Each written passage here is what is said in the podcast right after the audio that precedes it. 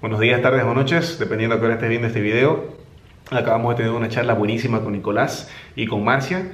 Nicolás, para los que no lo conocen, es psicólogo y terapeuta y Marcia es nutricionista. Y en el video ellos van a poder comentarnos referente a cómo uno puede tener mejor control de la ansiedad, comer por necesidad y no solamente por ansiedad, no tener hambre psicológica. Así que aquí les dejo el video completo de toda la charla que tuvimos. Cualquier duda que tengan, abajo están las descripciones de sus redes sociales de cada uno para que los puedan contactar y los dejo con el video. Bueno, bueno, buenas tardes, buenos días, buenas noches, depende a qué hora estén viendo esto, eh, si están en la sala, cocina o en el baño. Gracias por estar acá y ver este video. Acá tengo nuevamente a Nicolás Arancibia, que ya lo conocen del anterior video, psicólogo de formación, catedrático universitario. Él trabaja bastante con los deportistas, haciendo terapia, que tiene bastante información en el medio referente a cómo controlar la ansiedad, que es de lo que vamos a hablar el día de hoy. Y aparte, también tenemos invitada especial de super lujo, a Marcia. Ella es una nutricionista que tiene bastante información de cómo controlar la ansiedad con la, con, con, la buena alimentación y cómo estar saludable. No todo en la vida es pan y chocolate, así que Marcia nos va a ilustrar al respecto. Bien, la, habíamos quedado con los chicos de que hoy día íbamos a hablar de cómo controlar la ansiedad, de estando en cuarentena, estando en casa y cómo podemos estar menos ansiosos y estar más tranquilos con diferentes herramientas que son la actividad física, eh, la parte psicológica y la alimentación. ¿Ok? Así que quisiera que empecés, Nicolás. Hola a todos, qué gusto verlos de nuevo. La verdad es que eh, un placer compartir con vos, Erlan, eh, nuevamente y con Marcia, que también nuestras charlas son interminables. Tal vez tengo que empezar por aclarar que por ahí el concepto no es controlar la ansiedad eh, y es más gestionar la ansiedad, porque a veces para los que somos medio maníacos del control, controlar la ansiedad nos da más ansiedad y termina siendo todo un desastre. Así que partamos por el gestionar la ansiedad y por compartir acá nuestras experiencias con Marcia, a ver qué tal sale todo. O sea, básicamente lo que me decías es como cuando uno dice está triste y te dicen que no estés triste para que no estés triste. Claro. Ah, ya. Básicamente. Y, no, el tema con la, con la ansiedad es un poco peor y el control de la ansiedad, digamos, porque imagínate que una persona está ansioso porque no logra resolver un problema o una situación, una amenaza, digamos, ¿sí? Y usualmente nuestra reacción principal es querer controlar la situación. Yo tengo que tener el poder sobre lo que está pasando. Y como no tengo poder sobre mi ansiedad, que está causada por no tener poder, se vuelve un ciclo vicioso y a veces nos hundimos en estos pensamientos rumiativos que le decimos que es darle cuerda, cuerda, cuerda, cuerda, cuerda a las cosas y se termina generando mucha más ansiedad.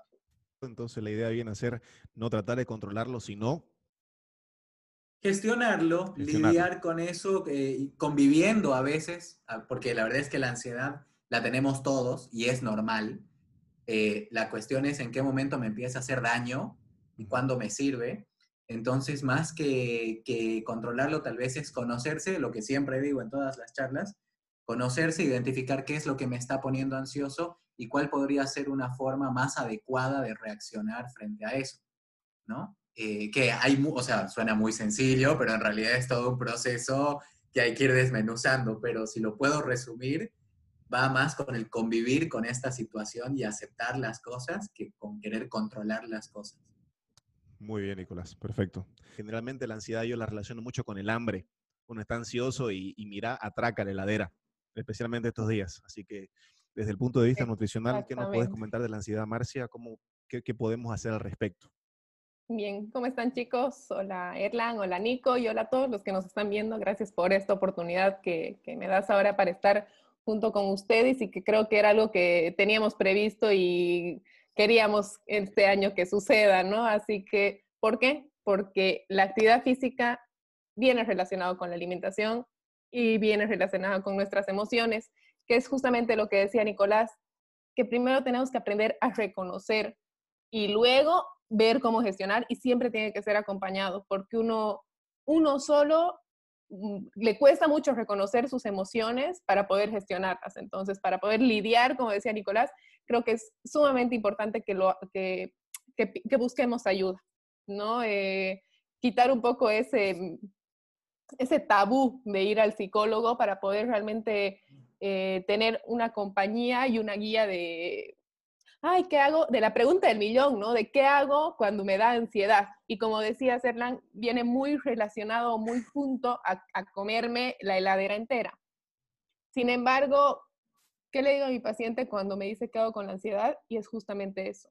Manejala y aceptar tu ansiedad. No vayas a comerte la heladera porque tal vez se relaciona mucho con una dieta restrictiva, que es donde te prohíbo este alimento y justamente ese alimento es el que tanto querías y te lo prohibieron, te genera una ansiedad. Entonces, poder manejarlo viene con manejar tus emociones, pero también aceptar, reconocer, eh, meditar un poco y creo que a todos nosotros nos cuesta un poco el reconocimiento de nuestras emociones, ¿no? En, poca o gran magnitud eh, es, un, es un tema muy importante que si yo puedo aprender a, manejar mis emociones, voy a poder mejorar mis hábitos de alimentación. Por eso digo que vienen muy, muy eh, relacionados, ¿no? Y ya después marcar un hábito de, de actividad física también. Perfecto, Marcia. Perfecto, perfecto. Lo más chistoso es que cuando te da ansiedad y la traducís en hambre, nunca te da ansiedad de comer lechuga y ensalada, ¿no? Siempre te da ansiedad de comer chocolate, frito.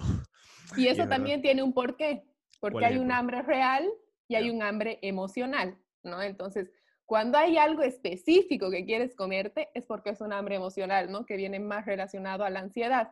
Es, por ejemplo, quiero ahora mismo ese chocolate, pero toma, te doy esta pastilla, ¿no? Y no, quiero el chocolate ahorita y porque sí, y no puedo esperar un minuto más y si me lo como, me lo devoro, no me lo, no me lo como disfrutando, no me lo como aceptar, o sea, ni, ni, me di tiempo de disfrutar el, el, sabor del chocolate que tanto quería comer, ¿no? Eso es el hambre emocional. Y obviamente luego viene acompañado con la culpa, ¿no? De por qué me lo comí, si no debía haberme lo comido. Hay una cosa muy interesante, Marcia, que, vos me, que, vos me, que, vos me, estás comentando que creo que, que viene, mira, como anillo al dedo. Una vez lo leí, no me acuerdo muy bien en dónde, pero básicamente decía que todas las emociones que alguien siente se terminan reflejando en el estómago y el ejemplo decía que cuando vos estás enojado, pero con rabia, te termina doliendo la barriga. Antes de una competencia, ponete de natación, de atletismo, de lo que sea, generalmente uno tiende a respirar muy rápido. Respirar rápido y cortito. El hacer eso hormonalmente eleva tu cortisol y hace que sube el estrés. O sea, el estrés no siempre es malo, sino también en situaciones de riesgo real, de riesgo real donde ponete la sangre fluye más rápido, te pueden ayudar pero en situaciones de constante de vivir estresado, generalmente ahí es donde nos hace daño. O sea, no es que las reacciones o las emociones son ni buenas ni malas, sino que cada una está relacionada a un momento en específico. Y yo creo que ahí, ahí se junta bastante lo que dice Nicolás en la parte de saber, no decía controlar, decía la palabra gestionar, gestionar, gestionar la emoción y al poder ser consciente, lo que vos decías de que no es un hambre real, sino un hambre emocional, yo puedo ser consciente de mí y puedo ser consciente de que no me quiero vaciar una bolsa de chocolates, sino que quiero relajarme un poquito, voy a tomar conciencia de cómo me siento, como una cosa que yo soy consciente que me va a hacer más bien que mal, y de esa manera puedo, puedo sentirme mejor a largo plazo. E yendo a ejemplos específicos, ponerle, ¿alguna vez te ha pasado, Marcia, que has tenido algún paciente que haya sido muy ansioso, de alguna manera un poco más específica, cómo tú lo pudiste ayudar, si lo puedes compartir? Sí, eh, y, es lo que te decía, ¿no? Cuando vienen los pacientes y me dicen, ¿qué hago con la ansiedad? Es medio una respuesta fea decirle, nada, tienes que aceptar tu ansiedad y listo, porque se va como diciendo, no puedo, ¿me entiendes? O sea, no, no, no, no ¿cómo hago de, de hacer como si nada? Uno no puede dejar pasar la ansiedad, sino, como decía Nicolás, gestionarla es un poco relacionar a ok, quiero ese alimento, para un poco de todo lo que se relaciona un poco más a la alimentación consciente, me siento con ese chocolate o el alimento que quería y me moría por comer y, disfruto, ¿no? Y creo que la cuarentena nos ha ayudado un poco a eso, a stop, para y, y disfruta un poco más, reconócete un poco más, eh, haz actividad, descansa más, come mejor. ¿Por qué? Porque ahora tienes que estar más saludable, ¿por qué tengo que hacer ejercicio? Entonces, hacerte unas preguntas de por qué voy a comer mejor, ¿Qué, eh, en qué me va a ayudar, por qué tengo que hacer ejercicio, ¿me entiendes? Y creo que igual, eh, como digo, creo que la profesión que, que más ha, ha, salido a la luz en esta cuarentena ha sido eh, con los psicólogos, ¿no? Porque la gente realmente ha necesitado un acompañamiento emocional eh, que antes tal vez uno no tenía el tiempo de parar y realmente darse cuenta que, que lo necesita y, y no para cosas de la cuarentena en sí, sino para cosas anteriores, ¿no? No sé, personas que trabajaban excesivamente y no tenían el tiempo de parar en su casa, eh, para personas que han intentado mil y un dietas y no han podido, ¿por qué irían al psicólogo? Porque no es que no tienes fuerza de voluntad, ¿no? Sino porque estás intentando, has intentado mil dietas y no te han funcionado, cuestión que te frustra, has intentado mil veces inscribirte al gimnasio y ha sido una vez y, cosa que te frustra. Entonces, todo eso que vas como que arrastrando, no te, no te dan las herramientas necesarias para poder manejar estas emociones. Entonces, ¿qué haces, ¿qué haces con la ansiedad cuando te quieres comer la heladera entera? No te voy a decir anda a comer, tómate un vaso de agua. No, porque no va a funcionar, ¿me entiendes? No es tómate un mate de tilo, sino para, agarra el alimento y disfruta. Y así te va a ayudar a comerlo en una cantidad más moderada, te va a ayudar a, parar un poco y hablabas de un poco del, malestar estomacal y, demás en, la actividad física y tiene mucho que ver porque justamente al, intestino se le llama el órgano de las emociones, ¿no? Y es por eso igual que hay que cuidarlo alimenticiamente, hay que, eh, no sé, las personas con estreñimiento, que sufren un estreñimiento crónico, es, eh, no te voy a decir el 100%, pero por lo menos un 50% emocional. incluso la preocupación de que no ha entrado al baño afecta al estreñimiento. Entonces, viene tan relacionado lo emocional con lo alimenticio y la actividad física, como les digo, que estas 13 áreas son, tienen que ir de la mano. Para mí no van separadas porque yo no puedo trabajar solo con un paciente si no tengo acompañamiento psicológico y si no tengo alguien que lo guíe en hacer eh, actividad de fuerza porque si no se va a ir a la caminadora a correr hasta morir para bajar de peso y va a perder su masa muscular, que es lo que más necesito proteger y cuidar, sobre todo en estos momentos, que es lo que más me ayuda a cuidar el corazón, los huesos y, demás, ¿no? Entonces, por eso te, eh, te, digo que la ansiedad en sí, ¿qué hago con la, con, con la pregunta del millón? De cómo manejo mi, mi ansiedad para y disfruta eh, el alimento que tanto te quieres comer, porque incluso te va a hacer reconocer si es realmente eso lo que, lo que querías o, simplemente estás tapando un, hueco más para después seguir maquineando más, ¿no? Claro, vas yendo, vas, vas parchando, parchando, parchando y no llegas a una solución real. Exactamente. Te entiendo, te entiendo. Me parece muy interesante todo lo que decís, Marcia, y creo que es un tema que es bien complejo, el asunto de la masa muscular, la proteína, la buena alimentación y la buena salud, porque las tres cosas van de la mano, o sea, ¿me entendés? Es un todo, es un, todo, un todo bien complejo. Eh, bueno, hablando de proyectos a futuro que posiblemente ustedes también tengan, eh, estaba viendo por que estabas trabajando con más nutricionistas y comentanos un poquito de qué tenés pensado para más adelante o qué proyecto se viene para adelante con Marcia de, como te digo, el trabajo de la nutricionista no funciona si no es acompañado con un apoyo psicológico y un apoyo de, algún entrenador o un profesor que, sepa realmente cómo acompañar al paciente en relación eh, emocional y en relación de actividad física, porque yo puedo decirle, haga ejercicio y el paciente, ¿qué va a ir a hacer? O sea, como te digo, va a ir a caminar. Es por eso que siempre eh, trabajo junto con para poder, eh, para que puedan ver resultados y se haga un hábito. Lo que realmente busco es que sea una alimentación consciente, donde tengan una alimentación flexible, no haya eh, alimentos prohibidos, ni buenos, ni malos, sino una alimentación flexible y puedan manejar mejor su, su alimentación y cambiar eso para que sea a largo plazo, ¿no? Que quiero quitar el estigma de, de que el peso es su indicador principal, quiero quitar el estigma de que se levanten todas las mañanas a la balanza y poder mm, acompañarlos en el proceso porque no pasa de la noche a la mañana, no son personas que, que, actualmente suelen eh, comer muy mal o comprar todo dietético y creer que con eso lo hacen bien. Entonces hay, hay, hay un poco de todo, pero sobre todo a las personas con sobrepeso, con tendencia a cualquier otra enfermedad de, riesgo, una diabetes, una presión alta. Entonces, el acompañamiento debe ser multidisciplinario de, siempre, ¿no?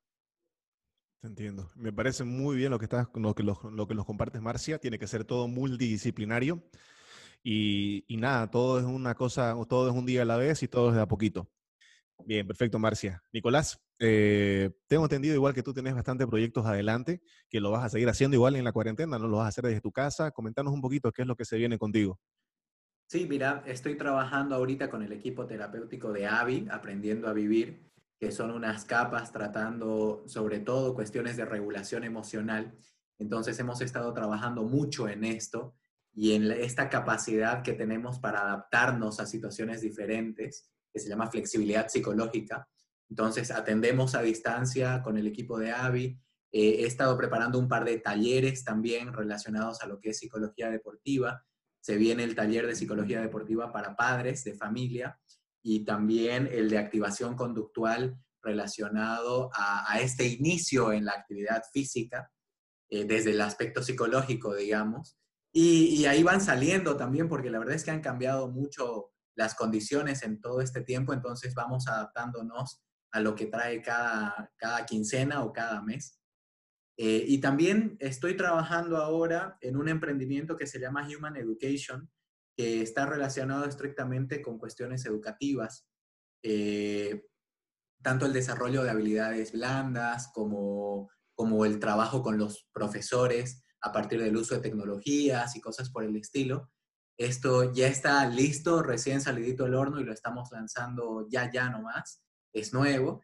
Entonces, desde AVI, eh, junto a la iniciativa que tengo en Instagram que se llama Connected Feelings, que es todo lo psicológico eh, relacionado al emocional, a la regulación emocional y demás. Y desde Human Education, con todo lo relacionado a educación y, al desarrollo de las capacidades eh, más de este estilo, ¿no? Creatividad, pensamiento crítico, comunicación asertiva, que es importante tratarlo en los colegios y en las universidades, pero que por ahí no hay tanta experiencia haciéndolo, entonces nosotros entramos con eso.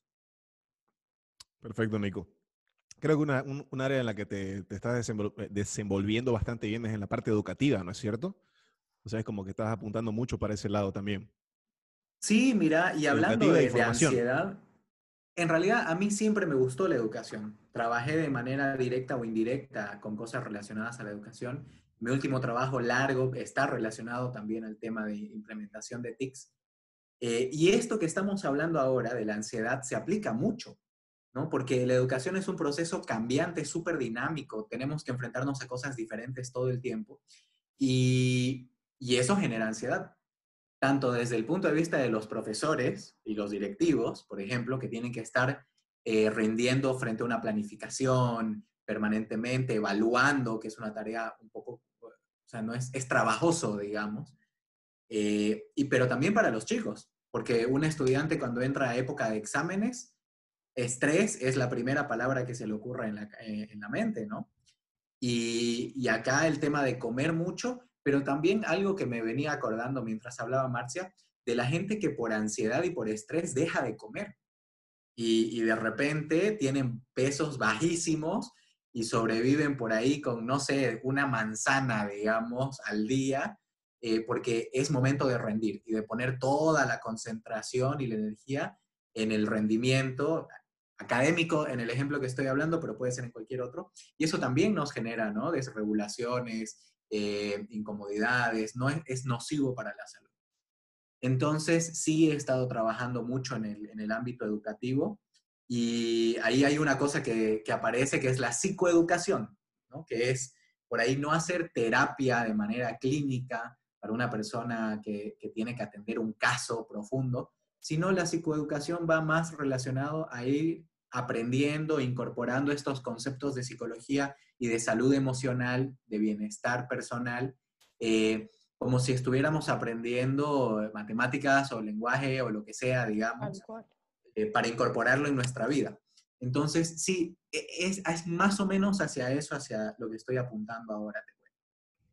Y es la única manera, pienso, para poder eh, realmente llevar a cabo el, el llegar al objetivo, ¿no? Porque si no, se queda en nada y volvemos a repetir y volvemos a repetir. Entonces, si no ponemos, como dice Nico, como que la barrera que nos pueda acompañar en esto, eh, va a ser una dieta más, ¿no?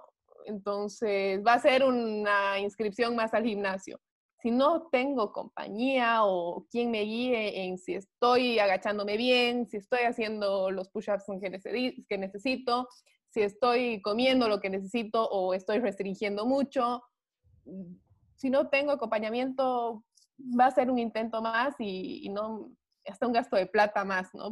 Lo que buscamos es un cambio de vida, chicos, es un cambio en estilo de vida, eh, que sea una cosa que sea permanente a largo plazo y lo que decía Nicolás de el bienestar, que creo que tiene que ser la meta al final del día, ¿no? Estar saludable la mayor cantidad de años posibles y vivir mucho tiempo, pero con calidad de vida, ¿no? No llegar a los 80 hecho bolsa, sino llegar a los 80 jugando tenis, nadando. Que uno hoy en día nos damos cuenta o tenemos la información suficiente como para poder llegar de esa forma y sabemos que hoy en día envejecer de manera saludable es cuestión de una decisión, no de solamente suerte o casualidad. Bueno chicos, eso fue todo por hoy. Si desean acá vamos a estar todas las descripciones de todos los chicos, sus páginas en Instagram, Facebook, para que los puedan contactar, consultar cualquier duda que tengan referente a nutrición eh, la parte psicológica con Nicolás. Y ha sido un gusto tenerlos acá, chicos. Gracias, Erlan, otra vez por la invitación y la verdad yo muy feliz de, poder compartir un poco esto y a ver si se repite nuevamente algo para poder compartir a la gente. La verdad que un gusto compartir con ustedes, ni se siente el tiempo, esta es más una charla de, de amigos, creo, y creo que podríamos quedarnos horas hablando de las cosas que nos gustan. Así que nos vemos para una próxima oportunidad. Gracias, Erlan, por la invitación. Y a la gente que nos estuvo aguantando durante todo este tiempo, viendo el video hasta el final, muchas gracias de verdad. Eh, no se olviden suscribir a la página que, les dejamos a continuación, las páginas. Y bueno, nos vemos. Chao.